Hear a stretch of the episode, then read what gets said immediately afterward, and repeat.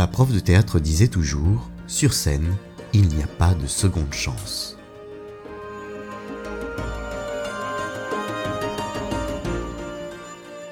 Bonjour, deuxième épisode des chroniques du mégaphone sur le leadership, l'entrepreneuriat et la créativité.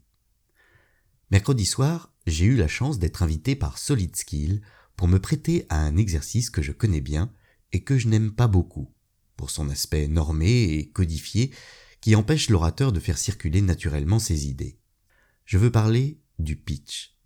Paradoxalement, c'est un exercice qui me plaît bien plus dès lors que je ne suis pas contraint par la forme, notamment par l'utilisation d'un support visuel auquel je ne crois pas. J'en ai d'ailleurs fait le sujet d'un article que je vous mettrai en description. J'ai pu observer comment mes partenaires entrepreneurs ont abordé cet exercice, et je vous livre ici mes observations. Parlons d'abord du contexte. Solid Skill s'est amusé à détourner le concept du pitch en l'organisant dans un bar, le Game Over à Nantes. Un shot de vodka était offert au speaker, une façon amusante et conviviale de dédramatiser l'exercice. Chacun à notre tour, nous devions boire un shot et présenter notre projet ou entreprise devant un auditoire composé d'une quarantaine de personnes. Si je devais faire une analogie entre cet exercice et la vie réelle, je dirais qu'un pitch, c'est un peu comme une première rencontre amoureuse. Qu'on le veuille ou non, l'objectif est de donner la meilleure image de soi possible et comme vous le savez dans ce contexte, il n'y a pas de seconde chance. C'est pour cette raison que nous nous préparons, mettons nos plus beaux habits, etc., avec cette agréable sensation de frisson. Est-ce que je vais réussir à plaire à l'autre personne? Aborder une séance de pitch, c'est exactement la même chose. L'objectif est de donner la meilleure image possible de son projet en une fois. Si vous ratez la rencontre entre vos idées et une audience, c'est fichu. Je vais vous paraître un peu sévère, mais mis à part un seul entrepreneur, aucun autre n'a suffisamment mesuré l'enjeu d'un pitch. C'est à la fois un contexte, des contraintes techniques ou non, c'est surtout une forme, un corps qui parle. Vous remarquerez que je ne m'intéresse pas aux personnes. En effet, un bon pitch, ce sont d'abord des idées portées haut et fort.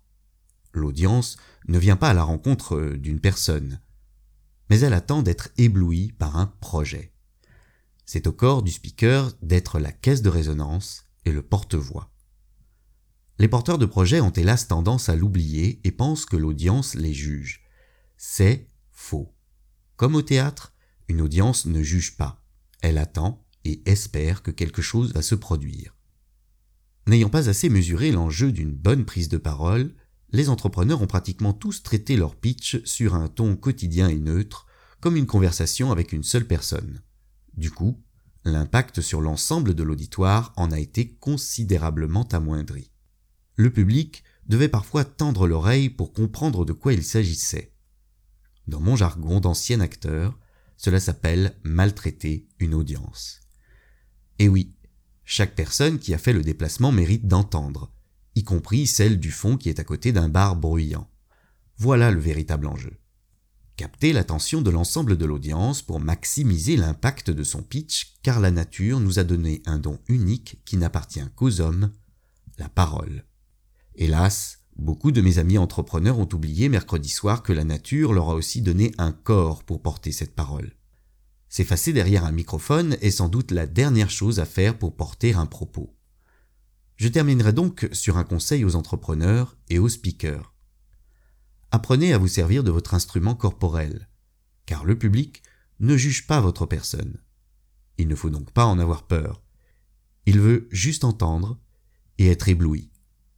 Comme pour un premier rendez-vous, sachez écouter ce que vous recommande la nature et vous provoquerez une belle rencontre entre un auditoire bienveillant et vos idées.